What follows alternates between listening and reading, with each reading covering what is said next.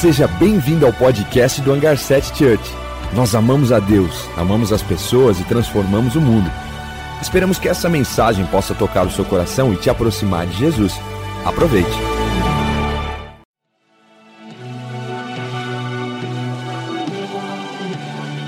Seja bem-vindo ao podcast do Hangar 7 Church. Nós amamos a Deus, amamos as pessoas e transformamos o mundo. Esperamos que essa mensagem possa tocar o seu coração e te aproximar de Jesus. Aproveite. Então vamos lá. A gente está falando de deserto.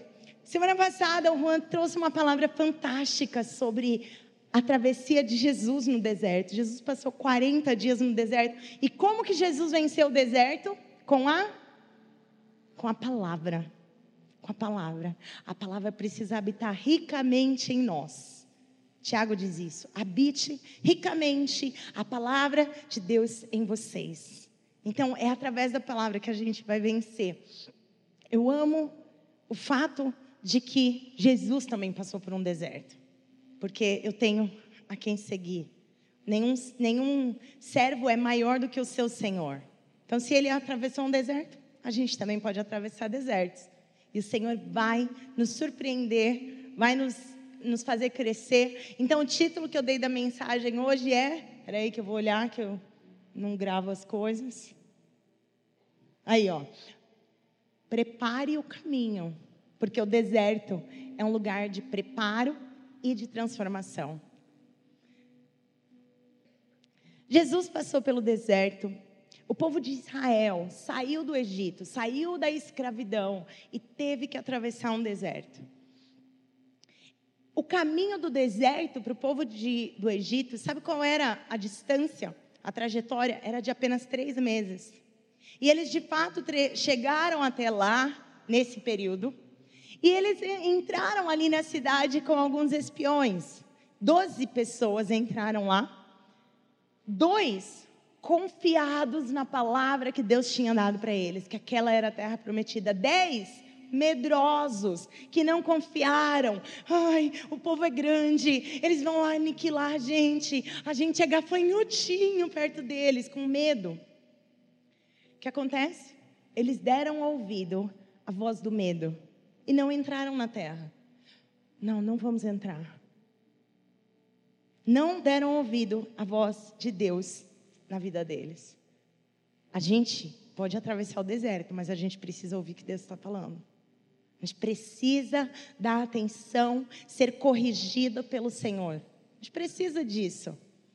Então, esse deserto é uma jornada, é uma caminhada. Não vai fazer morada nesse lugar. Não vai decidir ficar, ah, eu tô, não vou obedecer ao Senhor, não vou fazer isso, não vou fazer aquilo. Deixa eu ficar 40 anos aqui mesmo. Não que essa não seja a sua escolha, porque o povo não deu ouvidos ao Senhor, reclamou, reclamou, reclamou, e ficou 40 anos, não faz sentido isso.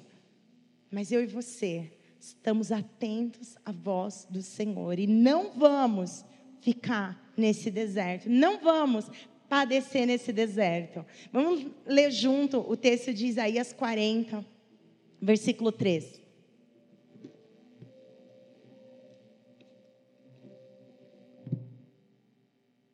Versículos 3 ao 5. Uma voz clama no deserto: preparem o caminho para o Senhor. No ermo, preparem um caminho reto ao nosso Deus. Aterrem os vales e nivelem os montes e as colinas. Endireitem as curvas e tornem planos os trechos acidentados.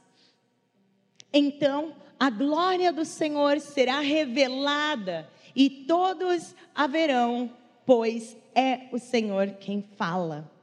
Esse texto é muito, muito lindo. Ele está dizendo assim: ei, uma voz está clamando. Você está no deserto? É no deserto que você precisa preparar o seu caminho para o Senhor.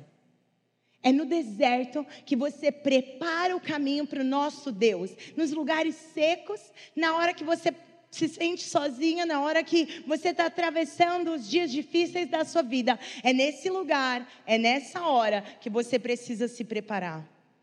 Não Não atravesse o deserto reclamando e lamentando e colocando problema e procurando pelo em ovo. Não.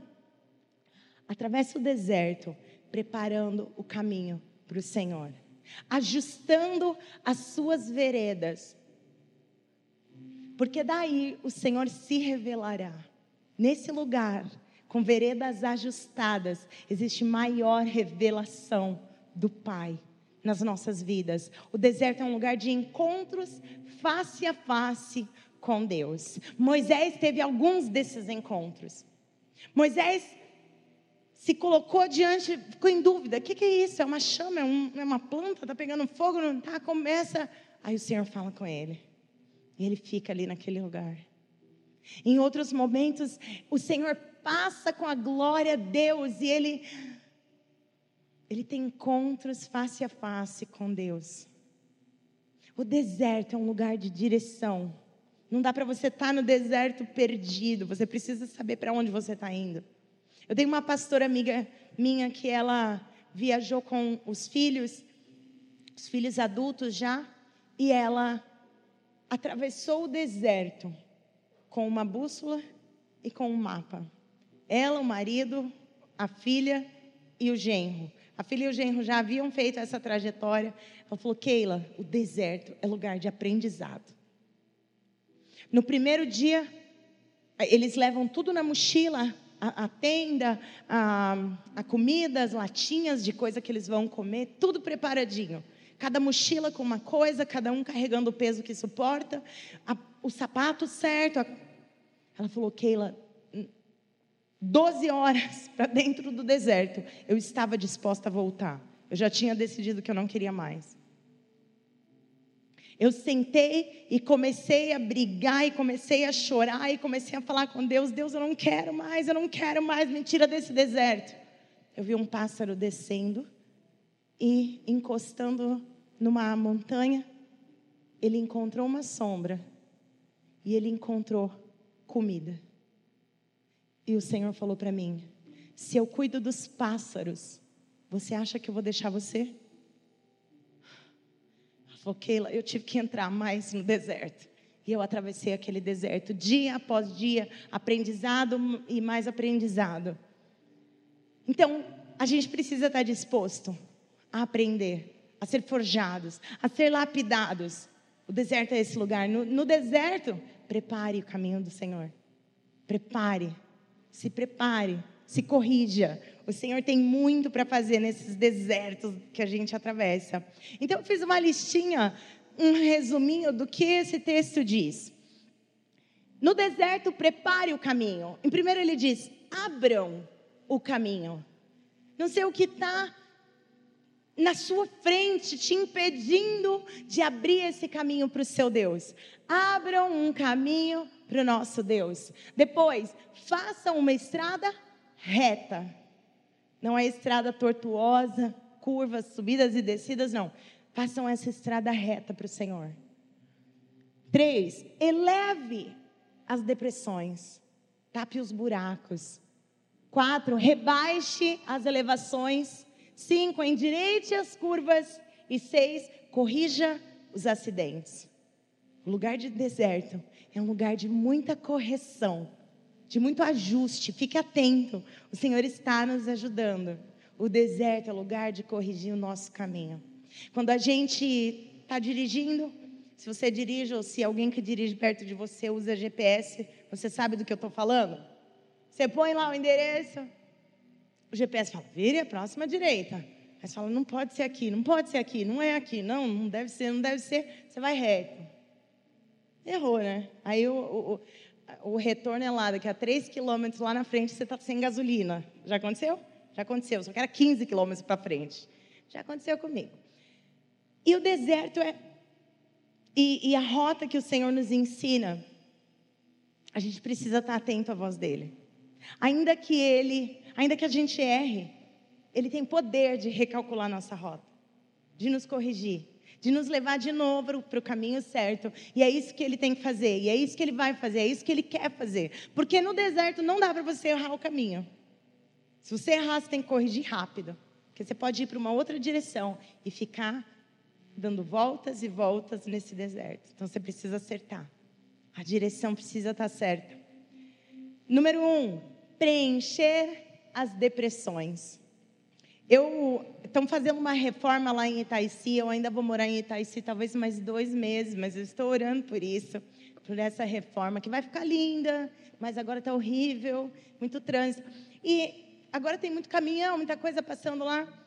Tem uma lombada e depois da lombada tem um buraco gigantesco, mas não dá para você ver. Por quê? Porque você está aqui, você só vê a lombada, você breca, pronto. A hora que você passa da lombada, buf, buf, as duas rodas, né? Esses buracos, essas depressões, esses vales que a gente enfrenta na nossa vida, a gente precisa aprender a aterrar eles. Eu fico orando, Jesus, manda a prefeitura aterrar aquilo ali, por favor, jogar umas pedras. O pessoal da construção joga umas pedras ali, em nome de Jesus. Para não, não, quebrar um carro, não estourar uma roda, um pneu, né? Por quê? Porque buraco não dá para ficar buraco. Você vai passar por ele, você vai tropeçar, você vai cair, ele vai te engolir. E na nossa vida as depressões são, também são assim. As tristezas. Eu coloquei aqui quantas depressões te atrapalham, quantas tristezas. A falta de perdão, será que a falta de perdão te atormenta? Jesus, ele conta uma história de um homem que devia muito para o rei. E o rei mandou, mandou chamar, pediu para ele prestar conta, ele disse que não tinha como pagar. E o rei disse: Ó, você vai preso e eu vou vender sua família para pagar o que você deve. Sua família vai se tornar escravo. E ele se ajoelhou e pediu: Por favor, por favor, tem misericórdia de mim. E o rei foi misericordioso e o perdoou. Esse mesmo homem sai, acabou de receber o perdão, encontra alguém que devia para ele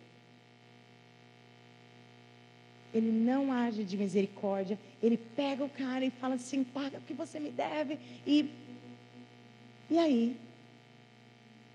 Esse homem faz a mesma coisa, se ajoelha, por favor, me perdoa, por, por favor, misericórdia. Ele não tem.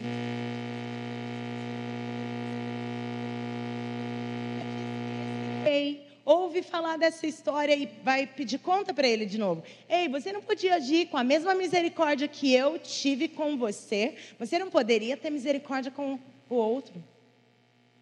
E esse homem, ele é lançado na cadeia. Havia sido livre, agora ele vai preso novamente. E a Bíblia diz: Jesus é que conta essa história. Diz que ele ficou preso em muito tormento. Você sabia que a falta de perdão te atormenta? Não é sobre o que fizeram para você. Porque às vezes a gente olha e fala: eu não vou perdoar. Porque Fulano não merece o meu perdão. Olha o que ela fez, olha o que ele fez. E de fato, é legítima a dor. E eu nunca conheci alguém que acordasse de bom humor disposto a perdoar. Nunca vi assim, ai, acordei tão feliz, vou perdoar a pessoa que me abusou. Ninguém tem esse sentimento. Não vem primeiro como sentimento. Por isso que Jesus ensina que é obediência. Pai Nosso diz assim: perdoa as minhas ofensas como eu perdoo aquele que me ofendeu. Jesus nos ensinou. Jesus, pode me perdoar, porque as pessoas que me fizeram mal, estão sendo perdoadas. Para que eu saia desse tormento. Não é Deus que te dá tormento, é a sua mente, é o seu coração, é a sua vontade, é a sua justiça própria que te atormenta, é o inimigo que te atormenta. E o Senhor está muito disposto a te livrar desse tormento. Dá um passo assim, ó, de obediência, diz, ainda que não haja sentimento, ainda que seja apenas por obediência, um passo. Deus, eu quero perdoar. Eu perdoo em nome de Jesus. E deixa Deus agir dentro de você e completar esse perdão. Ele mesmo vai agir dentro da sua alma. Então, muitas vezes a gente tem esses tormentos e essas coisas causam depressões, tristezas crônicas, pânico. E o Senhor quer tratar, Ele quer trazer paz. Ele quer trazer alegria às suas depressões. Vamos ler junto. Isaías 61. Ele tem uma solução. O profeta Isaías profetizou isso muito tempo. E Jesus falou: hoje essa palavra se cumpre. Em Jesus, essa palavra se cumpre.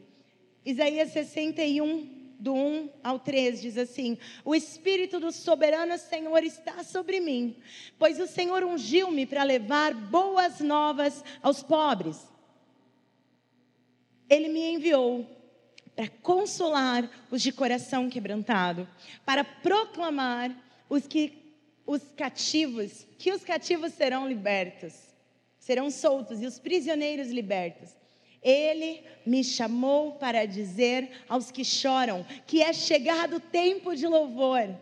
E todos os que choram em Sião, ele dará uma bela coroa em vez de cinzas e uma alegre bênção em vez de lamento. Louvores festivos em vez de desespero. Os vales, quando a palavra fala desse texto, em algumas versões ele fala depressão, em outras ele fala vale. Esses vales precisam ser aterrados. Não dá para a gente viver os altos e baixos. O Senhor não nos criou para viver em altos e baixos. Ele nos criou para estabilidade. Isaías 33 diz assim: e o meu Deus, e eu terei estabilidade no Senhor. Estabilidade, equilíbrio. É isso que ele nos chama para ter. Então, esses vales, essas depressões, são o Senhor nos chama para aterrar. Em uma das versões fala, tá, joguem entulho. Em outra diz, aterrem os vales. Não é para você viver no vale. Não é para você permanecer na depressão. Não é isso que o Senhor tem para você. Ele fala: "Ei, mas a terra com quê? A terra com paz, a terra com a presença de Deus, a terra com o amor de Deus. O verdadeiro amor expulsa o medo. Quando eu conheço que eu sou muito amada no Senhor, o medo precisa ir embora. O verdadeiro amor expulsa esse medo. Aterre com a presença, aterre com a palavra de Deus. Foi com a palavra que Jesus venceu. Essa semana eu passei uma aflição. E sabe como eu fiz? Terça-feira eu não conseguia dormir. Nossa, mas. Tem problema, né? Amém? Glória a Deus. Amém? Não, não é assim seja para sempre, não. Tem, mas vamos resolver, né? Em nome de Jesus. Jesus vai me ajudar. E aí, terça-feira, eu estava atravessando uma situação eu não conseguia dormir, eu já sabia que minha cabeça ia ficar. Porque assim, né? Não basta estar tá com um problema. A tua cabeça precisa te atormentar aquele problema o dia inteiro, não é? Ai, não recebeu, não recebeu, como é que você vai fazer agora? Vai pagar suas contas, não vai pagar o aluguel, vai ser despejado. Ai, o menino não chega. Ih, deve ter acontecido, é um acidente, morreu, morreu, vai me ligar aqui que morreu. Ai, está no hospital. Ih, é câncer, é câncer, tenho certeza que é câncer, já tenho certeza, minha mãe teve, minha avó teve. Meu, não basta ter um problema. A sua cabeça quer te falar que o seu problema vai terminar na morte, no pior, no pior. A gente só pensa o pior. E eu já sabia, já conheço minha cabeça. O que eu fiz? Dei play no homenzinho para ler a Bíblia para mim. Porque tem um aplicativo fantástico. O homem lê a Bíblia, estou de olho fechado, não estou nem lendo. Botei o fonezinho aqui, ó. Só demorou 32 salmos para eu conseguir dormir. Será que estava mal? Só demorou 32, mais de uma hora. Porque quando eu me pegava, eu já estava viajando, já estava lembrando do problema. Aí eu voltava, ai Jesus, tua presença, tua graça. Ai Jesus, eu preciso de você, eu preciso de você. Daqui a pouco eu estava viajando, pensando que eu ia cozinhar, não sei o que lá. Voltava, Jesus, Jesus, eu preciso de você. Quando eu peguei no sono, eu dei pausa e lá falei, ai, obrigado, Jesus, eu te amo, boa noite. Porque se eu deixar a minha mente vagar, eu passo a noite acordado. Se eu deixar a minha mente, eu vou ficar na minha mente. A Bíblia diz assim: assim como o homem pensa em seu coração, assim será, ou assim é. Então eu não vou deixar. Não, meu coração e minha mente não vai ficar pensando na desgraça de jeito nenhum. Vou colocar a presença de Deus, vou colocar a palavra de Deus, eu vou vencer. Porque Jesus já venceu na cruz. Então eu posso receber essa vitória nele. Posso receber paz. Paz. Ainda que o melhor não, alcance, não aconteça, mas eu tenho paz. Ainda que eu passe pelo vale da sombra da morte, a tua vara e o teu cajado me consolam. Contaram para mim que a vara era para bater assim, ó. Não contaram isso para você também? Me contaram isso. Não. A vara, ela tem uma curvinha aqui, ó, um cajado. Ele faz assim, ó, pega a ovelha do perigo e traz para perto. A vara que bate é para bater no lobo, no urso, no leão, para ir embora. É para puxar a ovelha para perto. É consolo.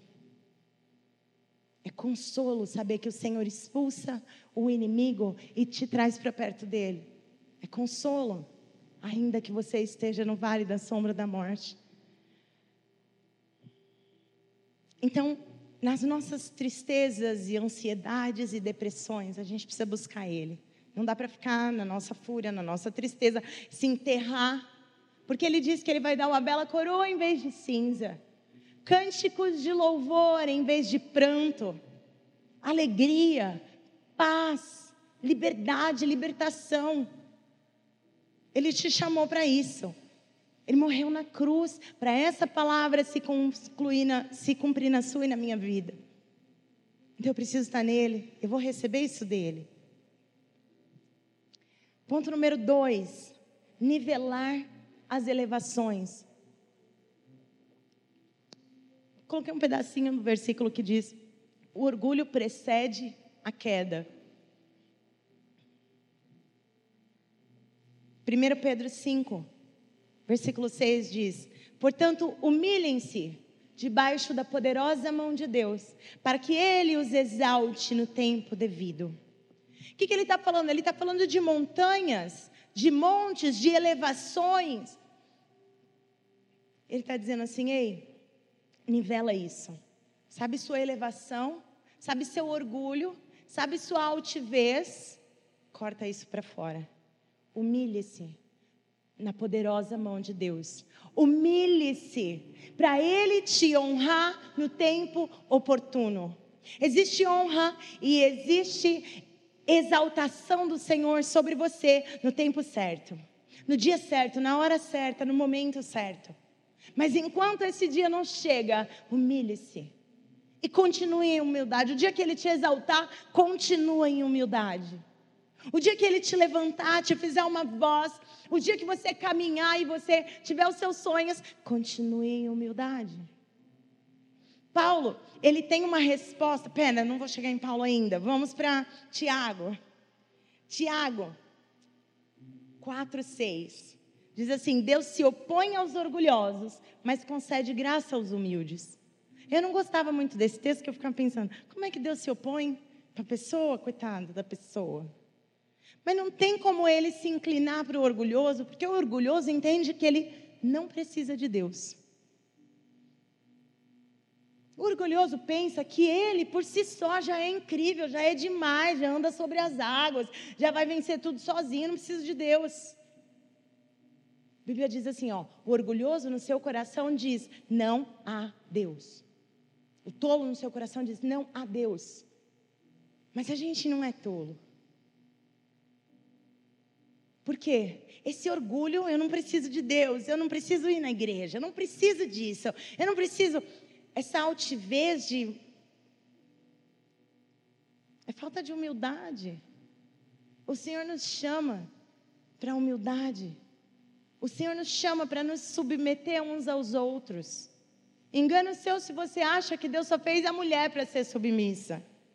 Deus fez eu e você para ser submissos uns aos outros por amor a Cristo. É isso que a Bíblia diz. Não faça da sua mulher um, um abaixo de você, não faça isso. Isso é antibíblico, isso não é de Deus. A mulher é feita para caminhar sob a mesma missão do homem. Mas o que Jesus diz, o apóstolo Paulo diz assim: ó, sejam submissos uns aos outros. Isso é humildade. Para eu sentar na minha casa e falar assim, filho, qual é a sua opinião sobre isso? Filho, eu estou pensando nisso, nisso, nisso. O que você acha? Isso é humildade. Isso é submissão. Eu também me, me submeto à opinião deles. Quero saber. Mas o apóstolo Paulo, ele fala, ele, acho que ele vence a questão do orgulho com um versículo incrível. 1 Coríntios 1,31 diz assim: Quem quiser orgulhar-se, orgulhe-se somente no Senhor. E o apóstolo Paulo podia falar isso porque ele era doutor, pós-doutorado, ele era o cara mais estudado, ele era o, o, religioso mais religioso, ele era o rico mais rico, ele era cidadão romano, ele era judeu, o cara era o top, assim, ele atingiu tudo o que tinha de mais alto na sociedade judaica e na sociedade romana, ele era o cara. Ele falou assim: tudo isso que eu atingi, eu considero como esterco em comparar com a grandiosa graça de conhecer e de ver o meu Salvador Jesus. Olha só, você pode, a Bíblia não diz que, que é contra você correr atrás de uma carreira, de você é, ter grandes sonhos. Se você tiver uma boa carreira e honrar o Senhor lá, você vai brilhar a sua luz. E ninguém esconde uma cidade construída sobre a montanha. Mas se isso for maior do que Jesus, então talvez essa sua jornada não vai ficar bem. Mas se dentro da sua caminhada você vai atingir os seus sonhos e você vai caminhar, mas que, assim como o apóstolo Paulo, olha para tudo isso e fala: Ah, Jesus é muito melhor do que tudo isso, Jesus é a minha recompensa. Você não precisa abrir mão de tudo por Ele, mas se Ele ocupar o primeiro lugar no seu coração, se Ele estiver assentado no trono do seu coração. Aí você pode viver com o melhor dessa terra. Nada disso vai tomar o, seu, o lugar dele em você. E o apóstolo Paulo diz: quer se orgulhar em alguma coisa? Se orgulha em Cristo. Se orgulha no Senhor. Jesus ensinou isso para gente. Jesus ele pegou uma toalha, uma bacia com água e ele se ajoelhou aos pés dos discípulos. Não tinha lugar mais baixo que ele pudesse se colocar do que aos pés das pessoas. E ele se coloca nesse lugar, sem problema. Ele não tinha problema em se humilhar. Ele não tinha problema em ser humilde. Vinde após mim, que eu sou humilde e manso de coração. E aí, ele ajoelhado, se humilhou. Quantos de nós temos problema Ai, eu não vou me humilhar com esse trabalho. Imagina, não vou trabalhar por mil reais. O orgulho precede a queda. Ai, imagina, não vou limpar banheiro. Imagina, ai, cheguei aqui para ser voluntária do hangar, limpar banheiro. Você não limpa da sua casa? Devia limpar. Pena que aqui não tem banheiro para limpar. Chega aqui já está limpo. Porque lá no outro lugar, em nome de Jesus, Deus, prepara um lugar maneiro, com os banheiros chique, para a gente limpar. Amém? Os banheiros bonitos, assim. Né? Ai, não, me, não vou me rebaixar. Cuidado que o seu próprio orgulho pode te rebaixar. Pode te derrubar. Então, se humilha antes. Se rebaixa antes. Ninguém rebaixa alguém que já se rebaixou. Ninguém humilha um humilde. Eu já me humilho diante da poderosa mão de Deus. Eu já me humilho para servir a igreja. Eu já me humilho. Você quer me humilhar? Não vai conseguir. Eu me humilho diante do Senhor. Eu peço perdão pelos meus pecados. Eu conto eles aqui para você. Por quê? Porque isso não é humilhação. Eu me humilho em primeiro debaixo da mão do Senhor. E aí Jesus lava os pés dos discípulos. Quando ele chega para Pedro, Pedro fala: de jeito nenhum. Hum, hum, não vai lavar meu pé. E ele fala: Pedro, se eu não puder lavar o seu pé, você não tem parte comigo. Porque a pessoa que é orgulhosa não quer que o mestre dela seja humilde. Porque senão eu vou ter que ser mais humilde que ele. Nenhum, nenhum servo é maior do que o seu Senhor.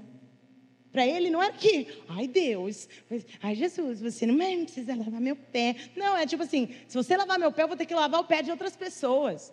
Não quero. E aí Jesus fala: Você não vai ter parte comigo se eu não puder lavar os seus pés. Ah, então me lava, lava por inteiro. Não, a palavra já te lavou. Estou lavando os seus pés para você entender humildade. Aí ele chama os discípulos no final e fala assim: Vocês entenderam o que eu fiz? Vocês entenderam o que eu fiz? Eu me humilhei diante de vocês. Eu sou servo de todos. Eu não vim aqui para ser servido. Ah, eu gosto que me sirvam mesmo. Gosto de sentar no melhor lugar. Eu gosto de ganhar o melhor salário. Eu gosto, eu sou grande, eu sou importante. Se isso que está importando para você, provavelmente isso vai levar você à sua queda. E ouça o que a gente está dizendo, ouça o que eu estou dizendo, ouça o que a Bíblia está dizendo. Provérbios diz assim: ó, aquele que depois de muito avisado permanecer no erro, cairá irremediavelmente. Ruim. O dia que eu li isso, eu consertei várias coisas na minha vida. Falei, não, Jesus, irremediável não. Eu posso cair, mas eu preciso que você me endireite. Irremediável eu não quero cair. Eu não quero cair para não poder me levantar novamente. É tempo de conserto. No deserto é lugar de conserto. Leva isso a sério. Não sei nem onde eu estava mais. Três. Endireitem as curvas.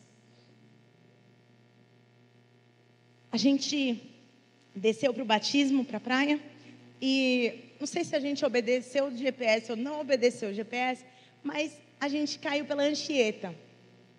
E aí estamos descendo pela Anchieta, quem conhece a Anchieta, né?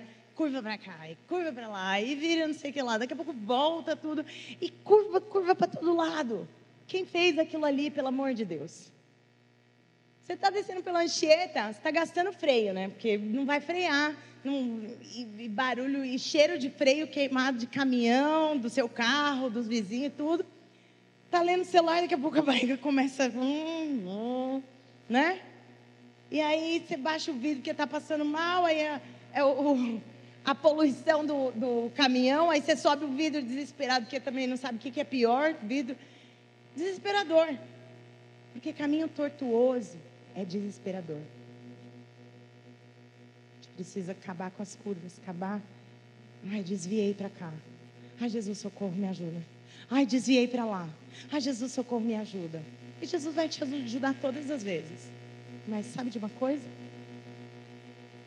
Cada retorno que o GPS te dá aumenta a distância e o tempo. Vai demorar mais para chegar. Vai ficar mais tempo nesse deserto. Era isso que estava acontecendo com o povo do Egito. Tem tanta reclamação, tanta murmuração. Ficavam do Senhor, fizeram um bezerro lá, adoraram o bezerro. Na hora, sabe? Sai dessa. Sai desses caminhos. A palavra diz em Provérbios 4, 27: Não se desviem nem para a direita, nem para a esquerda. Não permitam que os seus pés sigam o mal. Isaías 30, 21. Olha só a promessa do Espírito Santo, que maravilhoso. E os seus ouvidos ouvirão uma voz atrás de você dirá: Este é o caminho que você deve andar. Quer se voltem para a direita ou para a esquerda. O Espírito Santo, mesmo no meio do seu deserto, vai te ensinar o caminho certo. Vai corrigir a sua rota, vai recalcular a rota é interesse dele te ajudar a chegar. É interesse dele te tirar desses desvios, te ensinar o caminho reto. Por que reto? De retidão. De alguém que tem um caráter parecido com o caráter de Cristo. De alguém que tem a alma e a caminhada mansa e humilde como Jesus. Esse é o caminho que ele quer te levar. Não se desvie dele. Na volta, na volta a gente pegou a nova imigrantes. Voltando da, de Bertioga. Aí, meus amigos, você quer saber o que é caminho de retidão? É a nova imigrantes. Aí você vai aqui, ó, furaram três quilômetros dentro da montanha. Que aqui, ó, não tem elevação aqui não. Não tem depressão aqui não. Aqui a gente vai reto. Se tiver que furar montanha, a gente fura montanha. Entende? Se tiver que abrir mar, Deus vai te dar graça e poder e autoridade para abrir mar. Se tiver que caminhar sobre as águas, Deus vai te dar isso. mas caminhe reto, para de se desviar de um lado para o outro. Olha só, mais uma coisa importante do Pai Nosso. Olha só, vamos falar o Pai Nosso, que daí a gente vai chegar na parte boa. Vamos junto. Você não orou hoje? Vamos orar agora. Se você orou, vamos orar mais um pouco. Vamos orar o Pai Nosso junto. Vamos lá? Pai nosso que estás no céu, santificado seja o teu nome. Venha a nós o seu reino, seja feita a sua vontade, assim na terra como no céu.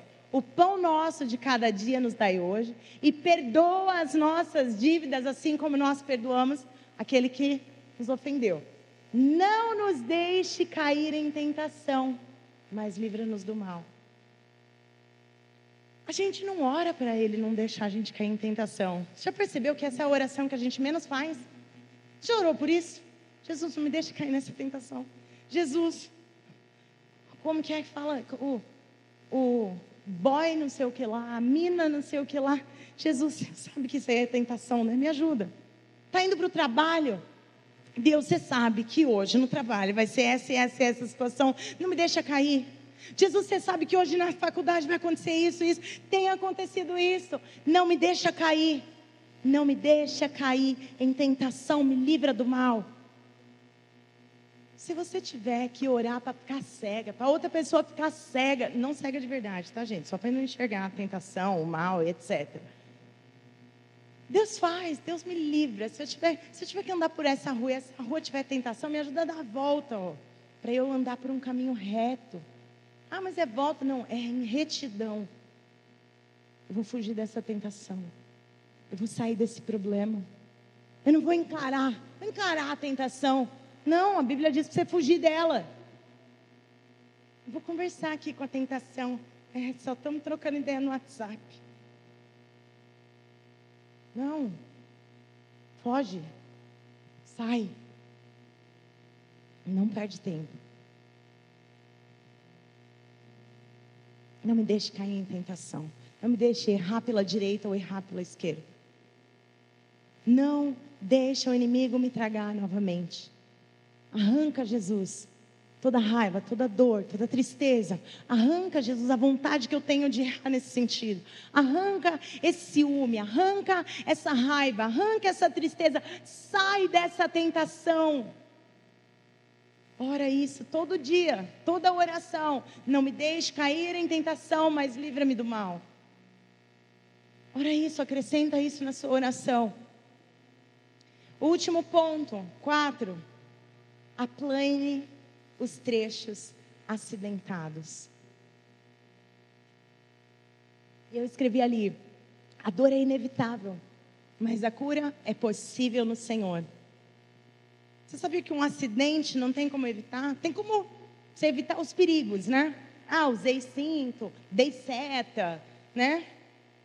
Mas se é um acidente e aconteceu sem querer, vai causar uma dor, vai causar um problema.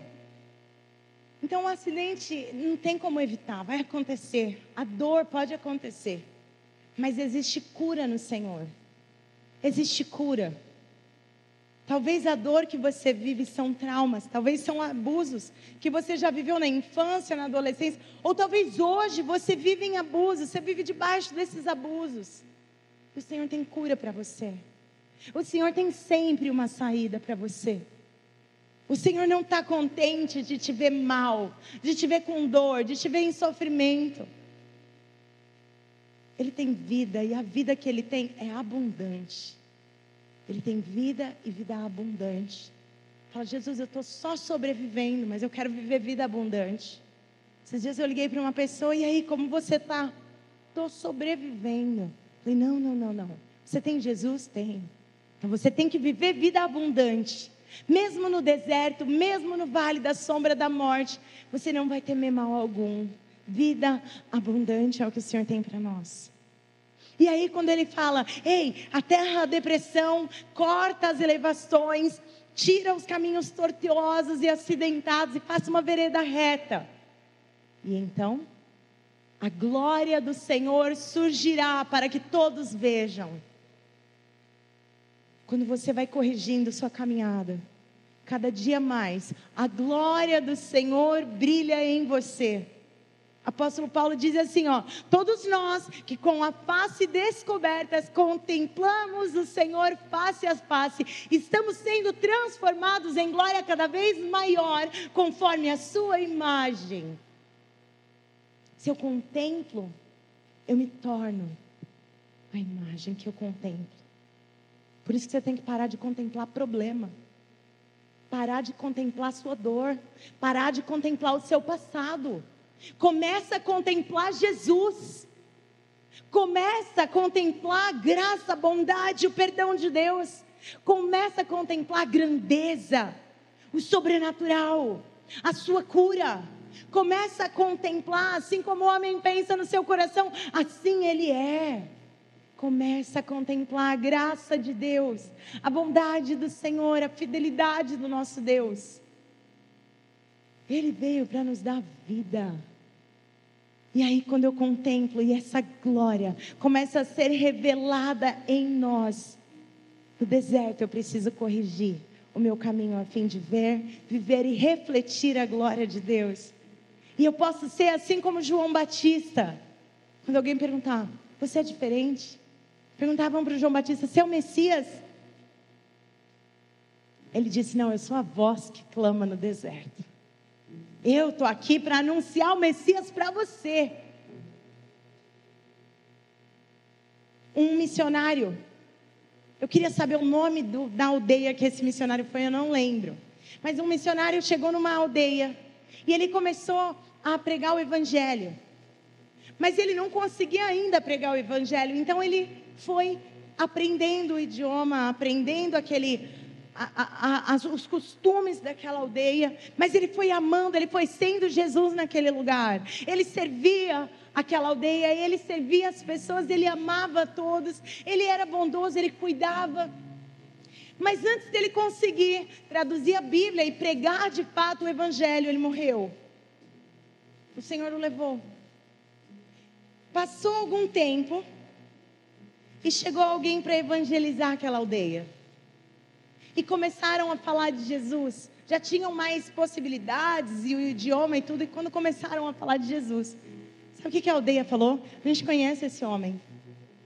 Como assim? A gente conhece, ele já veio aqui. Jesus? Sim. Ele não é bondoso? Ele não é servo de todos? Ele não ama o próximo?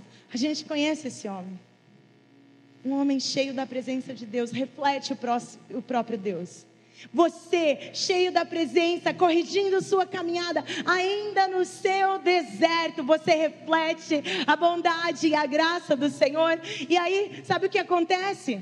Assim como diz a palavra de Deus, Salmos diz assim: abram-se, ó portas da cidade. Abram-se antigos portais para que entre o Rei da Glória. A tua vida te torna o caminho e a presença e o canal e o instrumento de Deus e a bondade de Deus se revela em você, se revela através de você e aí você se torna esse portal, essa porta aberta, cheio da presença de Deus, que causa transformação, que causa mudança. Isso é quem você é chamado para ser. Então aproveita seu deserto. Conserta esses caminhos. É muita depressão, enche esse buraco da presença de Deus, enche esse vazio da presença, da graça do Senhor, porque toda a criação aguarda com expectativa de que eu e você, como filhos de Deus, a gente possa ser revelado. Fique em pé comigo. A gente vai orar, a gente vai se dedicar novamente ao Senhor. A gente vai se entregar. Eu não sei qual é o seu deserto. E na sua caminhada, o Senhor está com você. Ele nunca vai te abandonar. Ele nunca vai te desamparar. Ele está atento, ele se inclina para te ver e para te ouvir. Se existe alguma dor, o Senhor tem cura hoje. Quando eu orava ontem sobre essa palavra, o Senhor me dizia que Ele iria curar muitas depressões aqui. Muitas pessoas atravessando síndrome do pânico e depressão Pessoas tendo medos, medos que te travam, medos que te impedem, medos que te segurem de viver, de caminhar adiante. O Senhor tem cura essa noite.